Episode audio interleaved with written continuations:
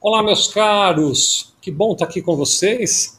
E hoje a gente tem um tema que é um tema recorrente, né, assim, na, na, no universo das empresas, dos contadores e dos advogados, mas é um tema que é muito importante, muito interessante, e é tão importante, tão interessante que eu pedi ajuda, né, pedi aqui para o doutor Eduardo Correia Silva é, me ajudar, ele que é um grande parceiro nosso aqui. Como é que vai, doutor Eduardo, tudo bem por aí? Olá, Vicente, tudo bem? Muito obrigado pelo convite. Mais uma oportunidade aí de debatermos né, temas de total interesse aí dos contadores, dos advogados e especialmente dos empresários que são os maiores aí interessados no tema. Né? É, é, verdade. Vocês sabem, né, meus amigos, assim, vou fazer uma breve, brevíssima, brevíssima introdução aqui. É, essa questão da uh, exclusão do ICMS da base de cálculo do PIS e do COFINS é um assunto antigo, ela vem, fez uma longa jornada aí, doutor Eduardo vai depois nos, nos conduzir um pouco mais sobre isso, né? E embora tenha a impressão que não, que o assunto ainda não está resolvido, ainda tem bastante coisa para ser esclarecida. Por isso é que a gente provocou essa conversa aqui e, e vamos então pedir a ajuda do doutor Eduardo para entendendo o que, que falta esclarecer, quais são os aspectos que ainda precisam ser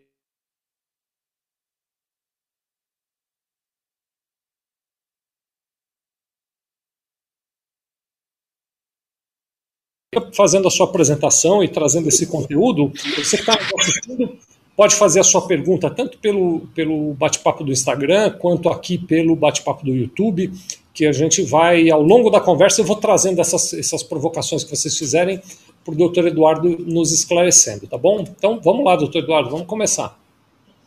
Boa tarde. Antes de fazer então o um compartilhamento aqui, Vicente, eu só mais uma vez, né, de forma oficial, te agradecer, agradecer toda a é, todo o pessoal do Sevilha aí que também é, se envolveu na organização do evento, a Esther que eu tive interação, o Lucas também.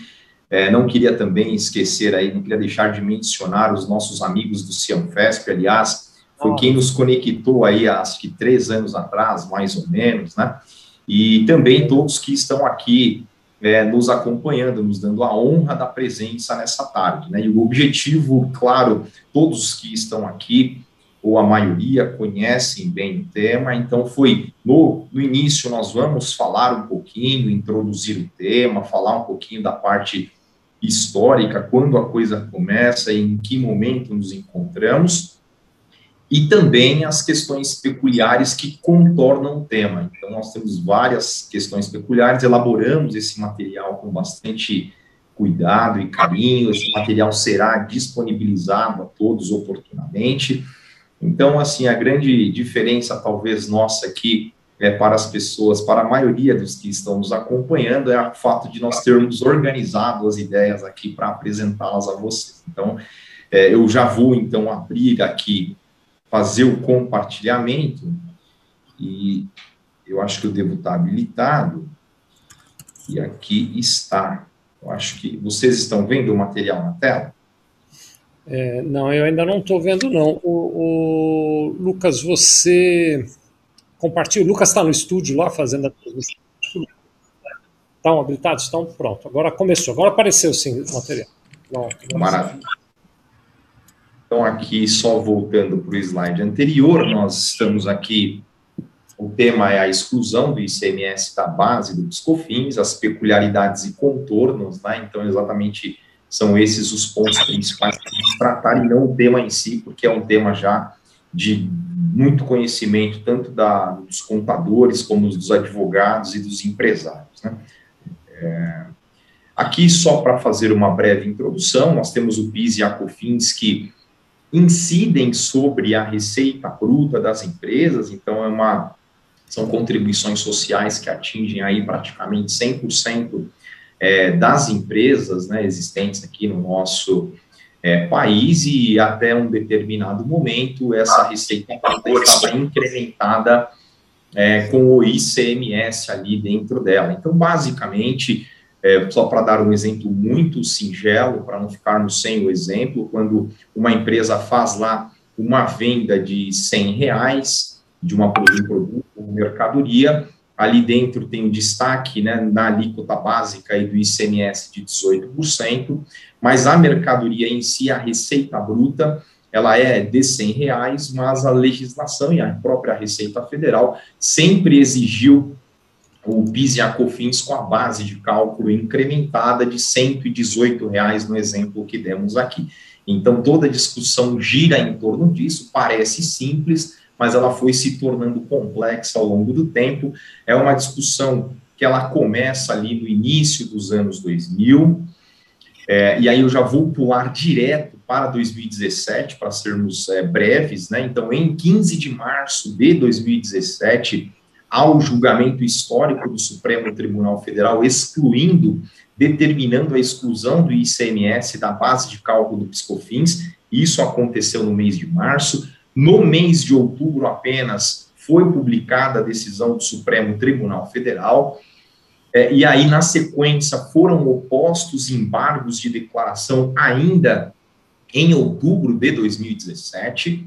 E esses embargos de declaração pendem de julgamento até a presente data. Então, estamos dentro deste contexto. Eu ainda não falarei da solução de consulta 13 e nem da instrução normativa 1911 para falarmos aqui na sequência.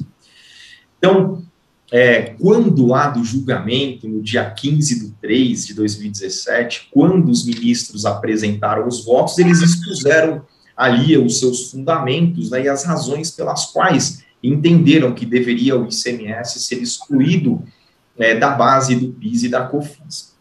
Então, a Carmen Lúcia, é, por exemplo, que na, que na época ela era, na verdade, ela é a ministra relatora do caso, e salvo engano, na época ela era a, a presidente é, do, do, STF, ela que conduziu todo o julgamento, e aqui nós temos algumas manifestações de alguns ministros, mas só para é, mostrar, porque isso vai ter um impacto ali quando a gente fala da questão do é, se é o ICMS destacado e se é ou se é o ICMS recolhido. Então, o Marco Aurélio Melo, por exemplo, ele diz claramente que o ICMS é, não é fato gerador das contribuições sociais, por essa razão não se transforma em faturamento ou receita bruta. Aí, por sua vez, né, o ministro Celso de Mello aqui, ele deixa claro que o ICMS apenas transita provisoriamente nos cofres da empresa, sem ingressar definitivamente no seu patrimônio. Então, são ali é, pequenas, é, pequenos trechos aqui de votos do, dos ministros, né? É, e as razões pelas quais eles entenderam que o ICMS né, deve ser excluído da base do PIS e da COFINS.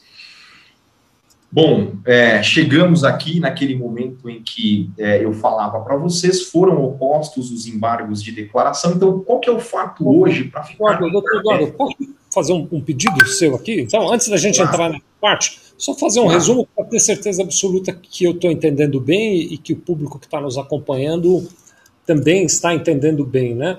A gente está aqui transmitindo esse conteúdo agora, é, são 16 horas e 9 minutos do dia 16 de março. A gente está falando aqui sobre a exclusão do ICMS da base de cálculo do PIS e do COFINS. Então, deixa eu ver se eu entendi bem, doutor Eduardo, me corrija, e aí daqui a pouco você fala do embargo, que é muito importante. Né?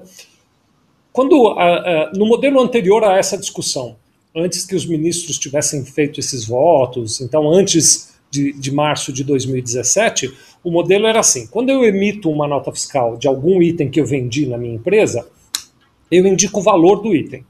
Então, por exemplo, se eu vendi, sei lá, este copo aqui, quando eu emito a nota fiscal da venda do copo, eu digo vendi o copo por 10 reais, por exemplo. Dentro deste preço, compõe o preço do copo o ICMS que eu tenho que cobrar do contribuinte seria mais ou menos como se o copo de verdade custasse R$ 8,20, estou fazendo uma conta aproximada aqui, né? E eu tivesse mais R$ 1,80 de ICMS. Uh, na hora de pagar o meu PIS e o meu COFINS, a legislação dizia calcula PIS e o COFINS sobre o valor total da nota fiscal, portanto, sobre 10 reais. E alguém ao longo do tempo diz: espera aí, tem alguma coisa errada nesse negócio, porque como é que eu vou pagar PIS e COFINS sobre o valor total da nota se dentro do valor da nota está o ICMS? Então você está me dizendo que eu tenho que pagar PIS e COFINS sobre o ICMS? É, e aí arguiu-se essa discussão, diz, espera aí, acho que está errado. E essa discussão foi ganhando terreno ao longo das diversas esferas e das diversas camadas judiciais, até que então, no dia 15 de março, o Supremo Tribunal Federal disse: eu concordo, o ICMS que está embutido no preço não tem que fazer base de cálculo para PIS e COFINS. Então, no exemplo do COP, é como se o Supremo Tribunal Federal dissesse: pois então, se você emitir uma nota de 10 reais para vender o copo, pague PIS e COFINS apenas sobre 8,20. Exatamente Pode isso. Com isso. É. Desculpa, você fez assim, é, é, o resumo, esse é o resumo né, da discussão. E aí, é, o que, que o STF é, julga neste momento? Né? Então, muitas pessoas é, entenderam assim: ah, o STF julgou que não incide tributo sobre tributo. Na verdade, não é essa, e não foi essa a abordagem do Supremo. Ele ficou ali muito reservado a analisar o conceito de receita bruta. E quando você vai analisar o conceito de receita bruta, é aquilo que gera algum acréscimo patrimonial, algum acréscimo no meu patrimônio.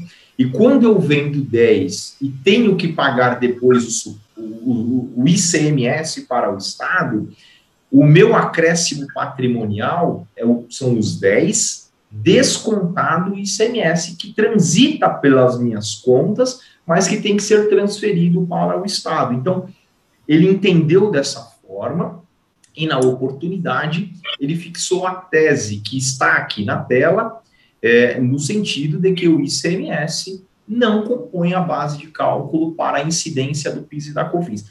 Neste ponto, é, é, é assim, é, vale dizer, é, Vicente e todos que estão nos ouvindo, sobre este ponto, o Supremo nada mais falará, porque existe essa dúvida.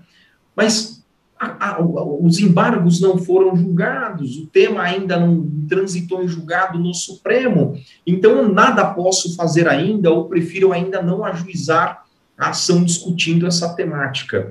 É, mas, em verdade, essa parte que nós chamamos aqui no direito de o mérito, o direito material está decidido, o ICMS realmente não deve compor a base de cálculo do PIS e do, da COFINS, e aí nós vamos para os senões, né? Porque, por exemplo, bom, uma empresa que não ajuizou a sua ação e não tem uma decisão judicial resguardando o seu direito a tirar o ICMS da base de cálculo do PIS e da COFINS, ela corre algum risco. E aí nós vamos explicar agora o porquê que ela corre algum risco.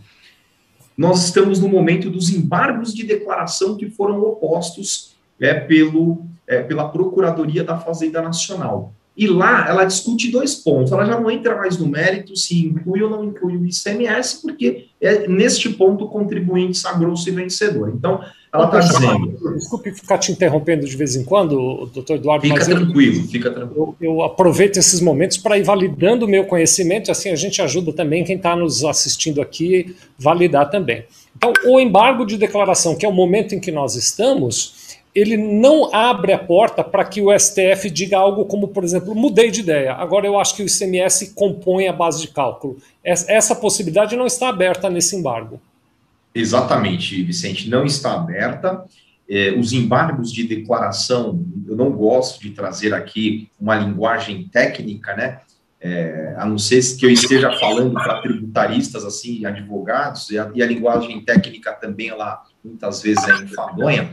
Mas é exatamente isso. Os embargos de declaração, eles são um recurso que não tem efeito modificativo. Né? Então, quais são os dois pontos que serão analisados nos embargos? Bom, o aspecto quantitativo. Que ICMS deve ser excluído da base do PIS e da COFINS?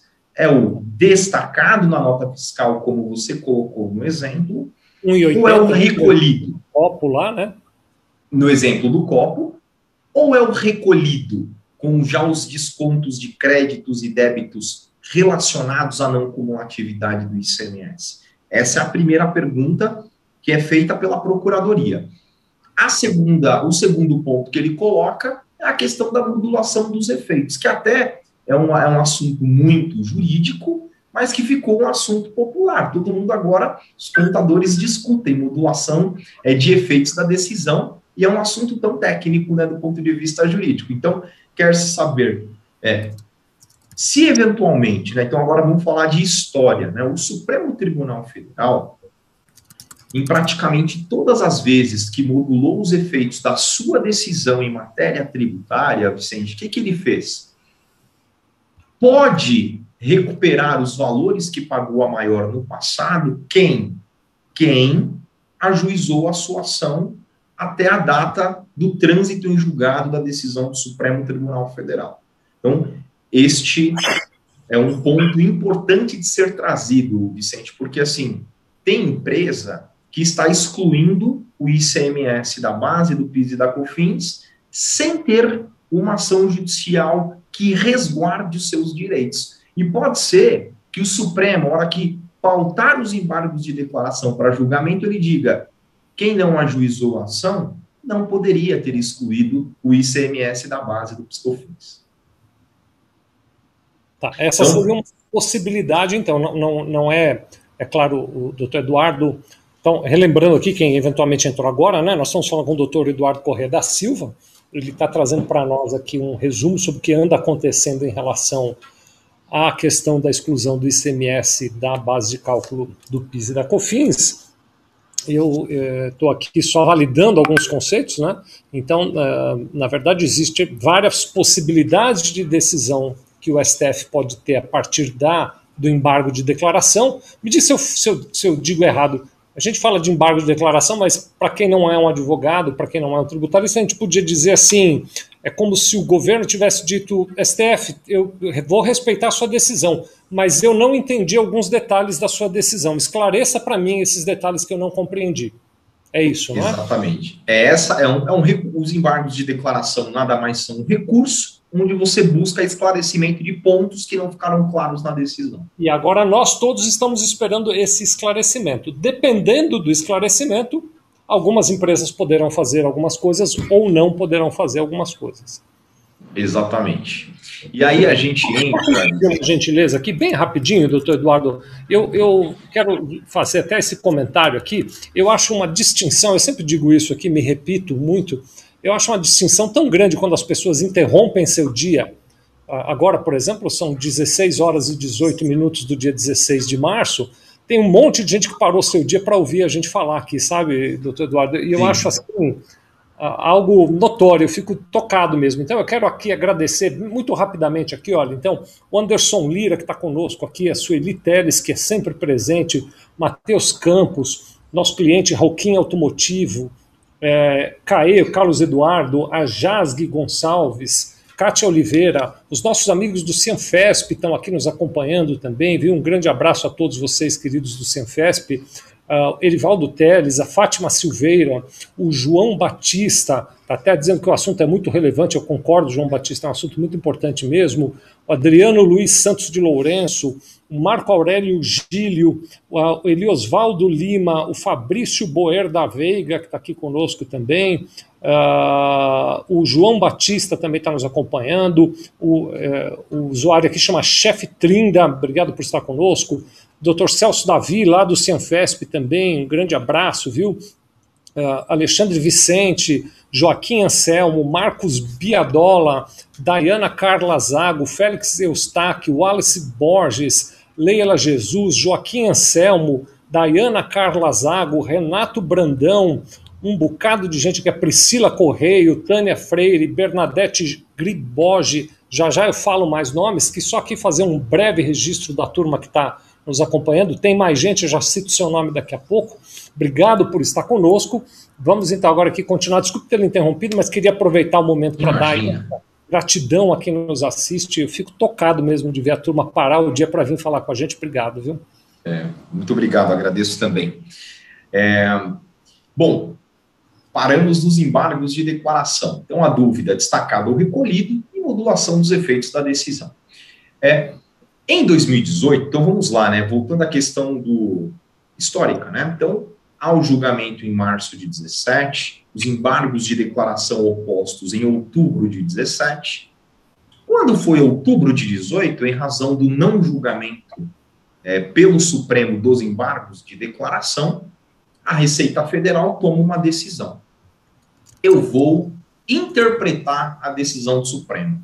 Eu vou falando nesse slide mesmo, depois eu pulo uns dois, três aqui, é, mas ela diz assim: vou interpretar a decisão do Supremo, porque isso vai começar, os casos começaram a transitar em julgado, os contribuintes começaram a habilitar seus créditos aqui conosco, e eu vou ter que falar para o contribuinte que o aspecto quantitativo que ele está considerando para fins de cálculo do crédito, a que ele tem direito e já foi declarado judicialmente em suas ações individuais, não é com base no ICMS destacado, e sim com base no ICMS recolhido, Vicente, que é bem menor. Normalmente, normalmente, é, regra geral, ele é menor 50%. Regra, tá? Nossa experiência aqui de, sei lá, 200 e tantas ações ajuizadas sobre o tema. Então, é, mas nós temos casos, Vicente, em que o crédito ele é reduzido a 10%. Então, tem um caso aqui, por exemplo, ai,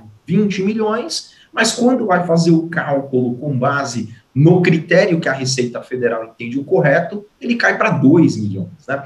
Então, nós temos essa, esse problema aí para enfrentar. Né? E aí eu queria só trazer muito rapidamente alguns é, argumentos. Né? Então, é, quando a Receita Federal publica a solução número 13, a COSIT, né, a famigerada COSIT número 13, é claro que aí o advogado, o contador, foi querer entender e até ler com mais é, afinco ali os votos do acordo lá do Supremo Tribunal Federal, fala, poxa, será que eu estava louco na minha primeira leitura? Acho que eu vou ter que revisitar realmente com muita calma para saber se assiste razão à Receita Federal, porque se ela se assiste razão à Receita Federal, eu preciso orientar os meus clientes adequadamente. Ponto. Até para que haja nós consigamos aí viver dentro de um contexto de segurança jurídica. O que é, acontece, Vicente, que aí, para mim, esse é o argumento imbatível, é assim, ao longo da minha história empresa, ao longo do meu empresário, eu sempre paguei PIS e a COFINS, para mim esse é o argumento singelo e imbatível. Me desculpa.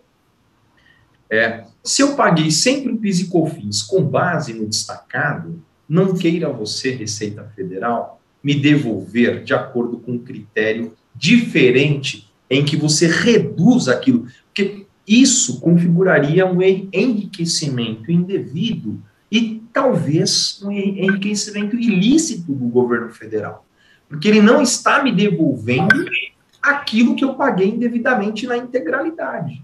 Ponto. Então, assim, para mim, esse é um argumento singelo e imbatível.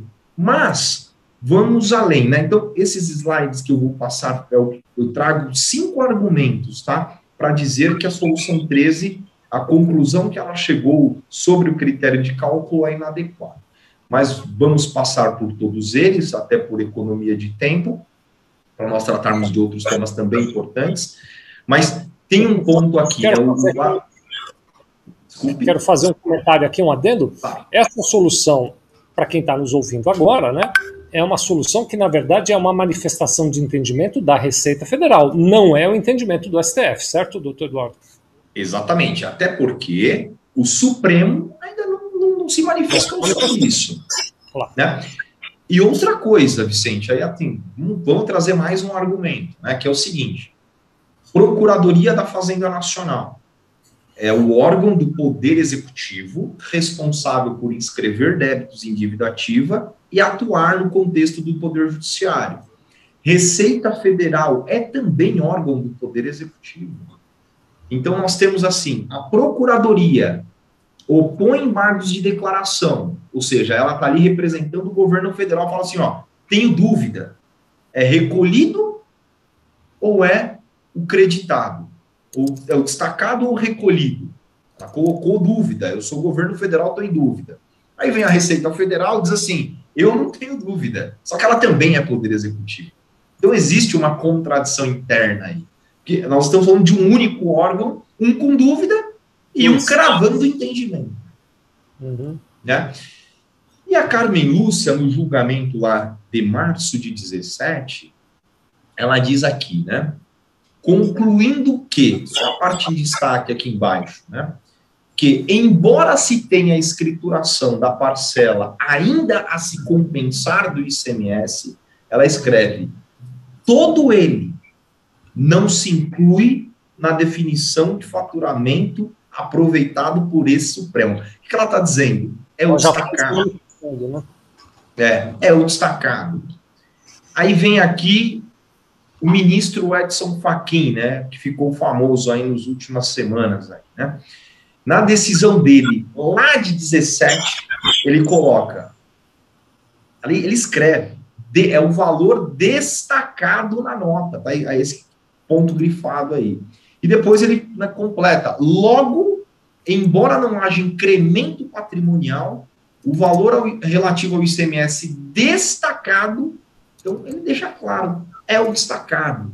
Então, o, as pessoas que se que investiram tempo lendo os votos, não tem dúvida, a solução de consulta COSIT 13, assim como a instrução normativa 1911 de 2019, que trouxe ali uma consolidação na regulamentação do Piscofins e aproveitou no artigo 27, parágrafo único, para dizer que nessa discussão o que tem que se considerar é o ICMS recolhido, é, é, ambas devem cair. O artigo 27, parágrafo único da instrução normativa e, por consequência, também a solução de consulta 13. Cremos nisso e cremos ainda né, na justiça do nosso país. Bom, finalizada então, é, Vicente e todos os colegas é, que nos acompanham, a parte introdutória a parte que traz, é, tra, trata da discussão do ICMS destacado e recolhido, o breve histórico sobre essa temática, e agora nós entraremos em temas mais pontuais que eu entendi assim que eram importantes discutir, né? Então, essa existe uma tese que foi ela na verdade ela, ela é uma eles chamam de tese decorrente, né? Outros chamam de tese filhote, mas começou uma discussão sobre, olha, se, se o que o Supremo definiu foi o conceito de receita bruta para fins de recolhimento do PIS e da COFINS, né, logo, né, para fins de contribuição previdenciária sobre receita bruta, a gente não pode ter dois conceitos de receita bruta distintos. Então, lá também tem que ser excluído o ICMS da base de cálculo. Deixa eu só discussão... entendendo aqui nos assistindo, ah. doutor Eduardo, algumas empresas, eu não sei se todos que nos ouvem é, é, sabem disso. Algumas empresas pagam o seu INSS sobre a sua receita bruta e não sobre a sua folha de pagamento. Tem uma regulamentação para isso. Houve inclusive momentos diferentes, era obrigatório, depois virou opcional, mas enfim, algumas empresas pagam o INSS sobre a sua receita bruta. E agora o doutor Eduardo está trazendo também essa tese, que ele chamou aqui de tese filhote, se para PIS e COFINS o ICMS não compõe a receita bruta, também não compõe para eu contribuir para o INSS.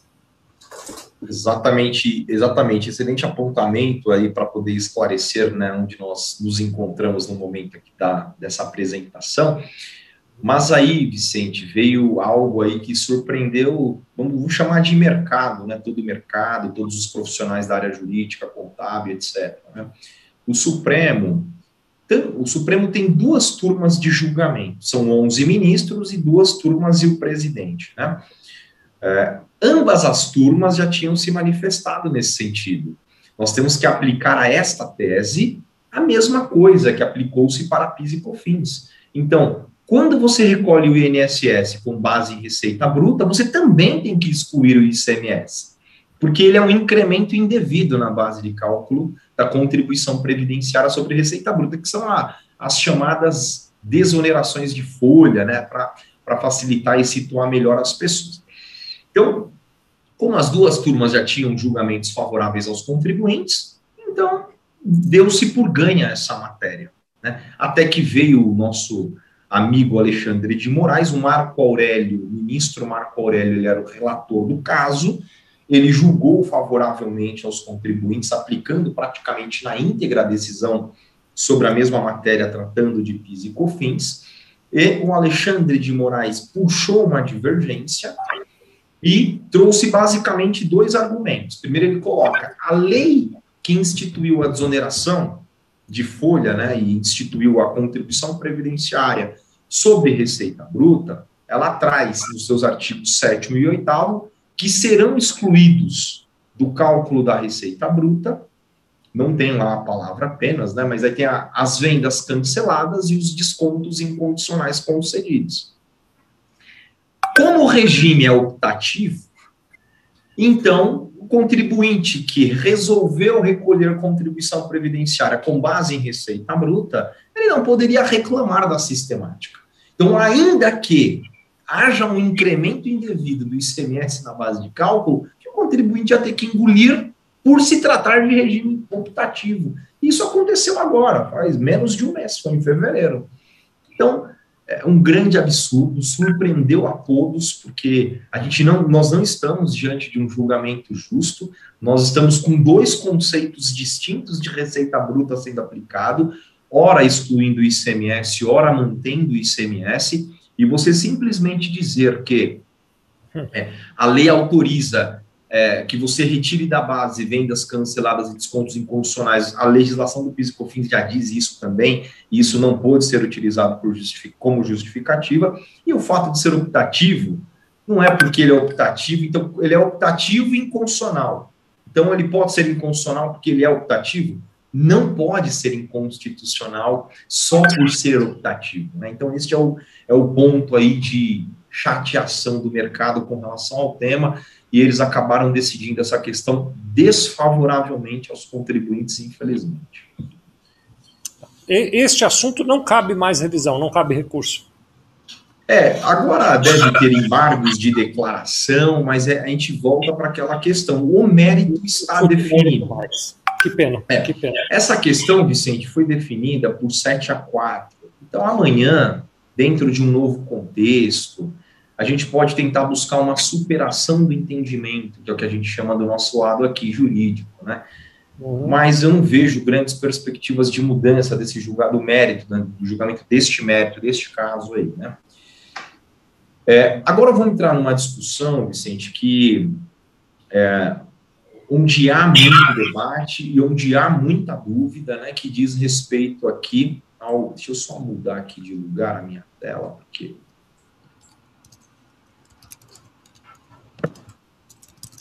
Isso, consegui. É, que diz respeito aqui a ao, ao IC, a exclusão do ICMS-ST. Então, eu vou começar falando do meu entendimento e o entendimento de muita gente é, respeitada aí do mercado jurídico, né, do nosso professores e etc. Né? ICMS-ST e ICMS é mera técnica de fiscalização e arrecadação de tributos concentradas na ponta da cadeia, normalmente concentrada ali é num responsável tributário, normalmente o fabricante ou importador de mercadorias, justamente para que, é, ao longo da cadeia produtiva, é, haja uma concentração de fiscalização em alguns mercados, aí mercados de bebidas, mercados de automóveis, dentre outros vários mercados, o fisco ele pode se concentrar fiscalizando apenas ali o fabricante ou importador, é muito mais fácil do que é se ele for fiscalizar todas as lojas de bebidas, distribuidores e varejistas e etc. Então, ele dá, atribui ali uma responsabilidade de recolhimento do ICMS para o primeiro agente da cadeia produtiva, vamos assim é, chamar. Então, como ele é uma mera técnica, quando o, Supremo julga que o ICMS deve ser é, excluído da base de cálculo do PIS e da COFINS, obviamente ele também está tratando do ICMS-ST. Mas muitos é, colegas advogados, até para que tivesse expressamente uma decisão neste sentido, quando ele está ali representando, sobretudo, os distribuidores, os atacadistas e varejistas, etc., eles ajuizaram a ação para que tivesse uma decisão escrito expressamente. Né? E com relação ao ICMS-ST, e agora eu já vou entrar é, na discussão, é, que é uma discussão recente, é, em que o STJ, Vicente, então, o STJ é o Superior Tribunal de Justiça, ele julga matéria de ordem legal, e o Supremo, matéria de ordem constitucional, né? Então, em fevereiro do ano passado, portanto, há um ano e um mês atrás, o STJ se manifesta e diz Essa matéria, exclusão do ICMS-ST da base do PIS e da COFINS, ela tem vínculo direto com aquele caso julgado é, do ICMS, vou chamar de ICMS normal, próprio, né? É, desse julgado em 2017. Como o STF não falou nada sobre ST, é ele que tem que falar, porque é ele que entendeu que é dele a competência para é, definir ali receita bruta e sua abrangência nas mais diversas operações. Então, o STJ agiu bem. Quando o caso chega no Supremo, que, que o Supremo diz? Essa matéria não é da minha competência. Essa matéria é da competência do STJ. Só que quando ele diz isso, e foi agora, Vicente, em outubro de 2020, o que, que ele faz? Né? Só que só consegue enxergar isso quem leu a decisão. O que, que ele faz? Ele, para fundamentar que o tema é do STJ e não dele, ele junta decisões que tratam da possibilidade, vou, falar aqui, do distribuidor, por exemplo, se apropriar de créditos quando ele adquire produtos para revenda com o incremento do, do ICMS-ST que integra o custo de aquisição do produto. Então, ele junta, é, para fundamentar a sua decisão, decisões de uma matéria que não era a matéria que estava sendo tratada no julgamento. Então, ele se equivoca ao Supremo e esse equívoco foi levado a cabo, ele foi levado à frente. Então, ele fala, não é minha competência, é do STJ, só que ele junta para fundamentar outro tema como fundamento, decisões que tratam de outro tema. E chega à conclusão, é, e aí ele estabelece aqui né, uma, uma, uma tese, né, de que o tema é infraconstitucional e não tem repercussão geral, e aí gerou uma confusão no mercado, e agora nós estamos aguardando o que, que o STJ vai fazer. É porque o ideal, o que, que seria, né? Na minha visão, pensando do ponto de vista prático, sem pensar nos ritos é, que a legislação nos impõe. O STJ teria que pegar o processo, pensando aí fora da pandemia, levar lá para o FUX, ou levar lá, olha, pessoal, vocês se equivocaram, porque vocês se fundamentaram numa outra matéria para falar que é infraconstitucional. A matéria é constitucional. Por favor, é, vamos organizar essa bagunça, porque assim, o contribuinte está no, no fogo cruzado aí. Né? Então, estamos vivendo este cenário. Então, é, eu entendo é, que quando o STF é, tratou disso, ele tratou do conceito de receita bruta, ele estava falando do ICMS próprio e também do ICMS-ST. Então, é, é, eu trouxe esses dois slides para organizar aqui e situar as pessoas, né, sobretudo quem representa, quem está no meio da cadeia, né, os distribuidores, os, os atacadistas e etc. Né? Então, é, basicamente é isso. Indo para um próximo tema muito importante, né, é, que também contorna o tema da exclusão do ICMS da base, do, de cálculo do PIS e COFINS, a gente vai falar da incidência. Desculpa, Vicente, pode falar. Vou fazer uma rápida interrupção antes, então, da gente entrar nessa outra questão é, sobre a, a, não incidência da taxa Selic na recuperação do indébito tributário. Antes da gente ir nessa direção, queria só. É, tem bastante gente nos acompanhando, sabe? Estou aqui vendo que o, o, tema ele é um tema que instiga as pessoas, né?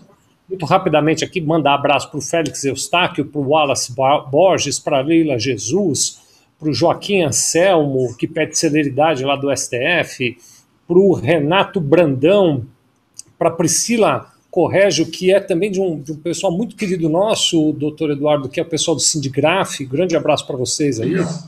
A Tânia Freire também está conosco, a Bernadette Griboja, eu já tinha mandado até um abraço para ela ali. Uh, uh, o, uh, o, pessoal lá do Sindigraf aqui mandando um abraço para todos nós. Ricardo de Brito, que é da nossa equipe aqui da Sevilha Contabilidade, obrigado por estar conosco, Ricardo. O pessoal da Mana Contabilidade, o, o, Gabriel Nunes, não sei se já mandei um abraço para ele, vou mandar de novo o Fabrício Boer da Veiga, que já falou conosco aqui e está agradecendo por a gente estar tá difundindo esse tema aqui. Obrigado, é um prazer. Obrigado também a, a vocês todos que estão nos acompanhando. O Rogério Rauschid, tomara que eu tenha falado direito o nome. E aí o Rogério faz uma pergunta se o material será disponibilizado. Rogério, será sim. Nós criamos, vocês que estão nos assistindo na, na em algum é, dispositivo de tela, Vocês vão ver aí no rodapé tem um endereço, mas eu vou falar também, se você só está nos ouvindo. Se você entrar em sevilha.com.br barra recuperar impostos, então é sevilha.com.br barra recuperar impostos, preenche lá seus dados, seu e-mail e tudo mais, a gente vai mandar esse material, material gentilmente preparado pela Porto Sociedade, eh, perdão, pela Correia Porto Sociedade de Advogados, e, e a gente vai disponibilizar para vocês esse material. Então basta entrar em sevilha.com.br barra recuperar impostos, tá bom, Rogério? Você vai encontrar lá, tá? Uh, o Rogério está mandando um abraço para os meus amigos de Santa Maria, lá no Rio Grande do Sul. Rogério, obrigado. Eu fui, aconteceu, não sei se você lembra, uma rápida permissão sua aqui, Eduardo. Houve um, uma, um desastre lá em Santa Maria, no Rio Grande do Sul, numa boate, muita gente faleceu e tal. Eu fui fazer uma palestra numa, na universidade uma semana antes desse desastre. Muita, muitos alunos que estavam na palestra depois acabaram perdendo a vida lá na, na, naquela tragédia de Santa Maria. Foi muito triste. Um abraço a todos vocês aí, cidade que eu tenho um carinho muito especial. Gessner Casagrande também está aqui nos acompanhando. O Robson Lousada também está mandando parabéns para todos nós. O José Pascoal mandando um abraço aqui também, viu? Especialmente para o senhor, doutor Eduardo. Meu amigo Aparecido Diniz, sempre bom te ver por aqui, Diniz. Eu sei, Aparecido Diniz é, é um grande estudioso das, dos assuntos de ICMS, obrigado vê-lo por aqui. Uh, o Aparecido Diniz até faz uma contribuição aqui, dizendo que ele tem algumas empresas onde conseguiram uma antecipação de tutela, mas mesmo assim estão esperando o trânsito eh, em julgado, né? Então tem aí, depois o Eduardo também vai falar um pouquinho sobre isso. Aliás, você que tem uma empresa e gostaria de ter mais ajuda do doutor Eduardo para recuperar ou para discutir essa questão do ICMS eh, que compôs base de cálculo do PIS e COFINS, faz a mesma coisa. Entra lá em sevilha.com.br barra recuperar impostos, coloca seus dados, nós vamos compartilhar toda, todo, todos os dados que vocês colocarem lá, a gente vai fazer chegar na mão também lá do pessoal da Correia Porto para ajudar vocês aí também, tá bom? Uh, mas aí o, o, doutor, o, o doutor Eduardo Aparecido Diniz faz essa pergunta aqui. Então ele diz que tem algumas empresas que já conseguiram uma antecipação de tutela e mesmo assim eles continuam esperando o trânsito em julgado para poder então não destacar mais em nota fiscal, excluindo o ICMS da base de cálculo do PIS do COFINS. Ele pergunta se, na sua opinião, eles estão sendo prudentes ou eles já deveriam eliminar o ICMS da base de cálculo do PIS do COFINS, já que eles têm antecipação de tutela. Vamos lá. Vamos lá. É, então, nesse, eu apareci, né? Nesse uhum. ponto específico, é, qual que é o nosso entendimento? Nós dissemos lá atrás que o que foi decidido sobre a exclusão, isso não muda mais. Não muda mais. Então é assim: a empresa hoje ajuizou uma ação e tem uma liminar favorável, seja em mandado de segurança ou uma tutela provisória de urgência, que é a antecipação de tutela que o Aparecido traz aqui, ela pode, nos limites da decisão, excluir o ICMS da base de cálculo do PIS e da COFINS, desde já. É, a, quando eu falo nos limites, é porque, é, Vicente, porque ela, se ela pediu expressamente para que ela exclua o ICMS destacado da base dos COFINS, ela sim o fará. Se ela não disse nada, por conservadorismo, ela exclui apenas o ICMS é, recolhido da base de cálculo do PIS e da COFINS. E vamos pensar, né, porque nós temos esse perfil totalmente conservador. Então, é, vamos supor que a empresa é, tome a decisão aí, é, a, o Supremo, né, fala, não, na verdade é o recolhido por um acidente. Então, como você vinha recolhendo já o PIS e COFINS, é, é, com a exclusão do ICMS, mas com base no destacado, é, o que, que vai acontecer? Você deveria, então, recolher a diferença entre destacado e recolhido, mas como você tinha uma decisão judicial que embasava a sua atitude, então, você, em até 30 dias, pode recolher a diferença sem o pagamento de multa. Né? Então, esse é um ponto muito importante. Porque, às vezes, entre a, a diferença entre destacado e recolhido é grande, né? E, e, às vezes vai fazer uma diferença no fluxo de caixa mensal das empresas. Então, se ela está sabendo, olha, todo mês eu estou fazendo com base no destacado, mas se houver uma, uma uma, uma, decisão aí que surpreende os contribuintes, dizendo que é sobre o recolhido, eu tenho 30 dias, então, para recolher a diferença sem o pagamento de multa. Né? No caso de uma empresa, por exemplo, de lucro real, ou mesmo uma empresa que tem demonstrações publicadas contábeis, ela pode até nas notas explicativas e na própria contabilidade fazer uma reserva de contingência para isso, para deixar isso lá explicitado, né? Exatamente. Muito bem, muito obrigado, doutor Eduardo. Obrigado, Aparecido Diniz, pela sua participação. O Fernando, o Fernando perdão, Cal Bites também está dando aqui parabéns pelo tema.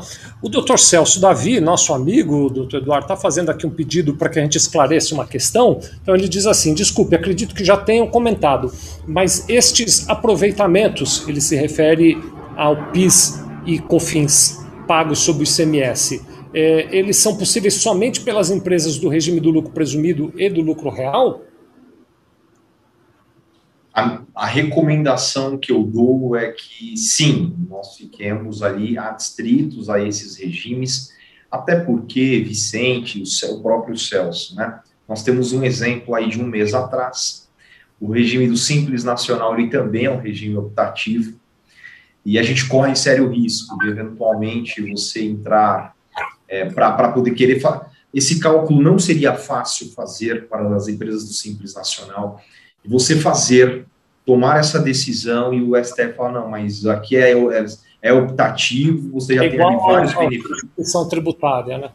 É, vocês têm vários benefícios aqui, vocês recolhem menos tributo, as suas obrigações acessórias, ela, na verdade, tem uma única obrigação, é tudo muito mais simples ali, a apuração tributária. Então, eu não recomendo, né, nós não recomendamos do lado de cá, né, nosso escritório, e não ajuizamos para empresas do Simples Nacional. Tá bom, mas tem uma situação lá, complementando a pergunta do Dr. Celso, Dr. Eduardo, que é o caso daquelas empresas que de 2018 para cá excederam o limite de 3 milhões e 600 mil reais anuais e passaram a recolher o ICMS, embora ainda dentro do simples para os tributos federais, passaram a recolher o ICMS na modalidade de débito e crédito ou no regime não cumulativo. Né? É, para essas empresas, aí caberia essa, essa tese caberia. Talvez aí, Vicente, você não vai ter é, é, valores ali relevantes. Esse ponto seu ele é muito importante, porque está dentro de uma exceção muito pontual, pouco difundida, inclusive, né, como difusão de conhecimento mesmo, né? É, é, talvez você não tenha grandes valores a recuperar relacionado ao passado, mas ela te norteia para um comportamento padrão e correto daqui para frente, que é, é, pagar o tributo excluindo o ICMS da base de cálculo do PIS e COFINS, quando excede o limite e você é obrigado a recolher o ICMS no regime periódico ali de apuração normal. Né? Muito bem, muito bem. Quero aqui, vou, vou, nós temos aqui mais 10 minutos de conversa. Eu já vou até confessar a vocês, vou fazer isso ao vivo aqui, porque aí o doutor Eduardo não tem como escapar. Eu vou querer trazer o doutor Eduardo de novo aqui para a gente continuar esse papo, viu? É, Vamos lá. Conversa sempre muito produtiva. O doutor Eduardo é muito é, é, claro nos, nos, seus ensinamentos. Obrigado. Já, já aqui de pronto, em público, já estou lhe convidando para voltar aqui. Mas a, até lá, ainda vou lhe dar mais, mais uns minutos para a gente conversar. Mas quero mandar aqui então um abraço para o Demetrios Malavase, que está aqui conosco, e para Bernadette Griboge, ela que é da, de, de, um canal do Instagram chamado ICMS no Transporte, obrigado por estar tá conosco. E tem um monte de gente aqui: Itzgui, Elisandra, Elaine, Antônio Humberto, Erlane, tem um flamenguista aqui, que ele se chama flamenguista, meu amigo Anderson Hernandes está aqui conosco, um abraço, Anderson Hernandes, o Lucas Rocha, que é do nosso time, Jossorato, Matheus Contador, Ian Márcio, a Vivian Cosme, Souza Contabilidade de Minas Gerais, Alessandra Costa, Flávio Costa, Priscila Bralaquino, Flavinho San, Marlona Jala, tá, tá difícil, Marlon Ajala, acho que é esse o nome, tá tudo junto, Bruno Oliveira, Karina Ruvolo, eh, no saldo, Thaís Pade, Cris Garcia, Thaís Pade está dando tchauzinhos aqui, Susma, Mas, não, é, Susma Cavalcante, Everton Gonçalves, Marcos Silva, Felipe Silva, João Matos, Fefe MR, Everton Somar, eh, Assunção Lodron, Márcia Almeida, Cal M. Santos, a Lua Sena, ICMS no transporte acabou de se manifestar, FAGP Contabilidade, Ana Bebê de Matos, MRCL, Mônica Gilneide Maria da Urineide, acho que é esse o nome, o Ricardo Moraes, do nosso time, está aqui também com a gente, Rivaldo Pereira, Bruno Silvestre, meu querido sócio, Empório Sabor do Mar, Cacá Molina, Rafael Albuquerque, muita gente conosco, viu, doutor Eduardo? Anderson Maria, Mar, Maria Marlúcia Silvestre, a Luana Mara, a Rejane Santos, J. Amaral Santiago, Josi, é, Josiele Caroline, o nome tudo junto eu me confundo. Dançando com o Leão, gostei do nome aqui, Dançando com o Leão. Ah, Quinto, uh, Renata Amaral, Top Fiscal, ACSGS, Carolina Macedo, Magali Rochane, Rafael Ikanski, meu amigo, um abraço, JN Contabilidade Floriano, Mariane Brito, Mima Souza, Lucas Rodrigues, Carolina Macedo, Maria da Urineide e Cláudia Contadora, e mais um monte de gente aqui que está conosco. Obrigado, viu, por você estar aqui. Continua, doutor. Pronto, já me interrompi demais. Muito obrigado por, por, esclarecer as dúvidas do nosso público aqui, viu? Imagina, um abraço a todos. Acho que você falou o nome do Demetrios, falou o nome da Josi e Caroline também, são pessoas aí advogados, nós temos o prazer aí de trabalharmos juntos lá na, no contexto da, da OAB, né, onde nós exercemos cargo e, e, tentamos contribuir também com a nossa parte aí junto à nossa entidade. Bom, eu vou falar, Vicente, assim, eu vou testar o meu poder de síntese, assim, eu vou acelerar, mas é porque o material vai ficar disponibilizado só para contextualizar as pessoas. Então, vamos voltar esse... a falar, viu, doutor? Vou lhe convidar de novo. Vamos lá, sem problemas. Bom, não pagamento, então, assim, existe um canal de discussão muito importante, até porque teve uma decisão sexta da semana passada, a uma, a menos de um, há quatro dias atrás, é, tratando da não incidência né, da, do, do, do, imposto de renda sobre a taxa Selic. Não era no indébito tributário, mas os fundamentos se encaixam perfeitamente nessa discussão.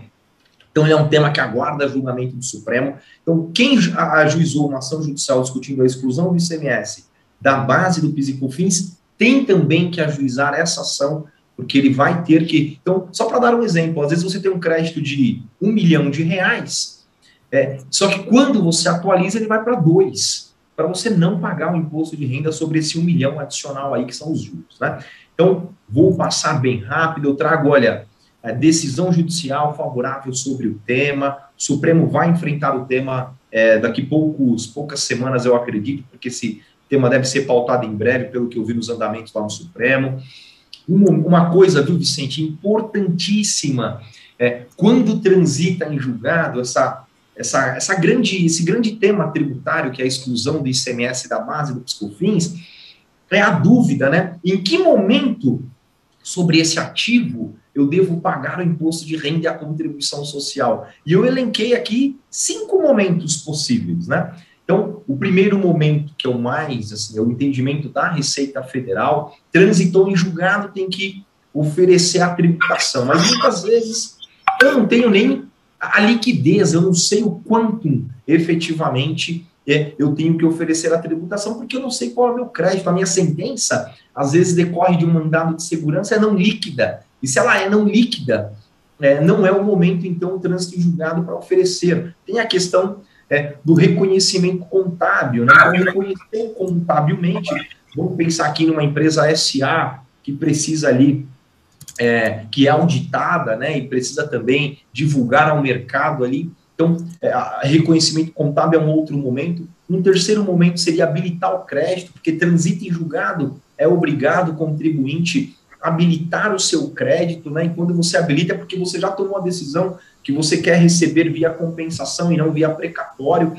Mas quando você habilita, não há uma análise de cálculo, então é, você não sabe se aquele valor é, que você está pedindo é aquele valor que realmente você tem direito. Então, também não seria esse o momento adequado. Aí há quem diga, não, então é o momento da compensação, porque ali eu tenho a disponibilidade não só jurídica, mas econômica é, do crédito, né, declarado ali relacionado à exclusão do ICMS da base do Piscofins, e o judiciário tem entendido em decisões, é, Vicente e todos que nos assistem, né, que esse o momento correto é o momento quinto, é o quinto momento, não é nem o momento da compensação, é o momento da homologação, que pode acontecer em até cinco anos após a compensação. Aí, quem sabe, a Receita Federal acelera para analisar os nossos pedidos de compensação, porque assim ela recebe o imposto de renda e a contribuição social dela. Então, aqui eu trago nos slides, é vocês vão ver. Esse tema em particular, viu, doutor Eduardo? Não sei se os colegas que estão nos assistindo já tinham pensado nisso, mas eu nunca tinha pensado nessa hipótese e é um raciocínio que faz todo sentido.